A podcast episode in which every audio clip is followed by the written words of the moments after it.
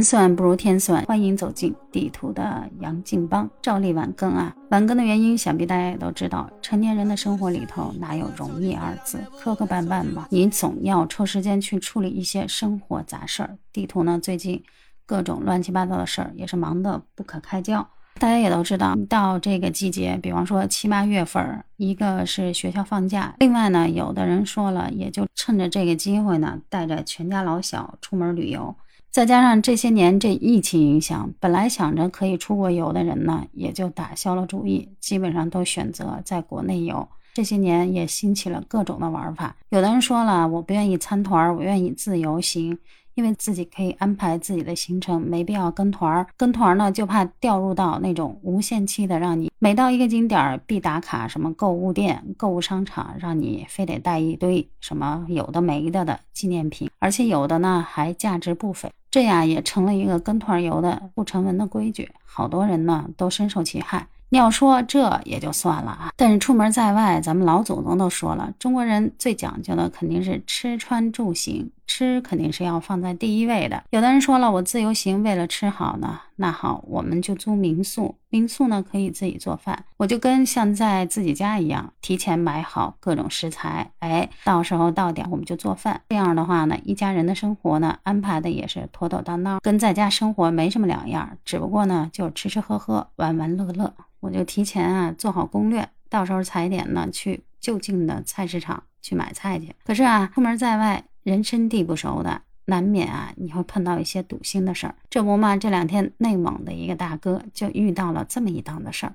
他本来呢是去大连旅游，大家也都知道，大连呢海滨城市，一说跟海有关的，那肯定除了看海就是吃海鲜了。这大哥呢心想，那我在外边吃，有的时候担心卫生不卫生的问题，那我不妨自己做。于是呢就来到了一个海鲜批发市场，准备买点新鲜的海鲜出去。没成想自己邀了。七只螃蟹，然后人家告诉他说这螃蟹得有七斤重，他怎么掂量都觉得分量有点不对，于是呢就到了市场管理处有一公平秤那儿腰了一下，这不腰不知道，一腰吓一跳，这七斤重的螃蟹哪有七斤，足足呢比原来这七斤重少了有一半的分量，当下呢这先生就特生气。就去找这商贩理论，两人呢就发生了口角，争吵起来。顺带呢把这市场管理员也都招了过来。这市场管理员呢说了，已经是知道分量少了，那要不然这么处理吧，给您赔个三五千，哎，然后呢你也别拍视频，这事儿就这么了了。没成想呢，内蒙这小哥还挺刚，他心想你这个跟我这儿三五千了事儿了，谁知道你以前有没有骗过其他人？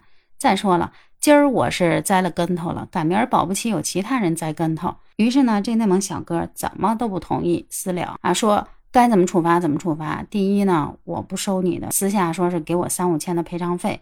另外一个呢，你们该怎么处分他就怎么处分他。哦，这市场管理员说，那你要这么说的话呢，那就没办法了。哦，这小哥呢也挺刚，说那你要说没办法，那我只能去找更高一级的去反映了。随后呢，就将这事儿反映给了商场负责处。哦，这商场负责处呢，看这事儿闹大了，就给这个商贩。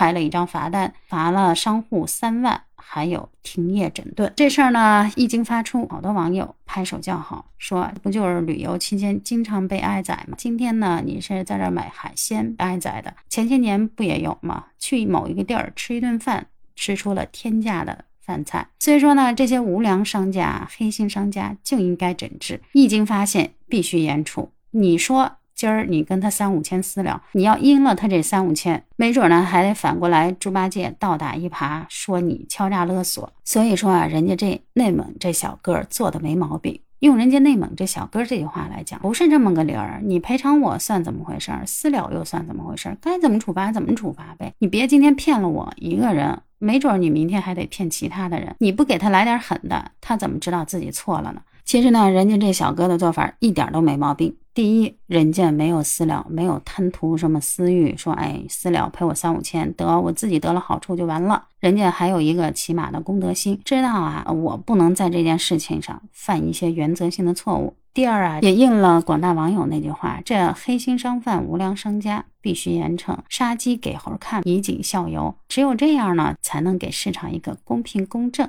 这样的一个竞争环境。要不然的话，人家出门一趟，本来呢，人家是高高兴兴来旅游，结果呢，到你这儿呢是吃了一肚子瘪，回去呢憋憋屈屈的。您说人这气儿往哪撒去呢？为了维护社会的公平公正正义，这个做法一点毛病都没有。在这儿呢，地图也提醒出门在外的大朋友小朋友：第一呢，出行要注意安全；第二呢，一定要提高警惕，谨防上当受骗。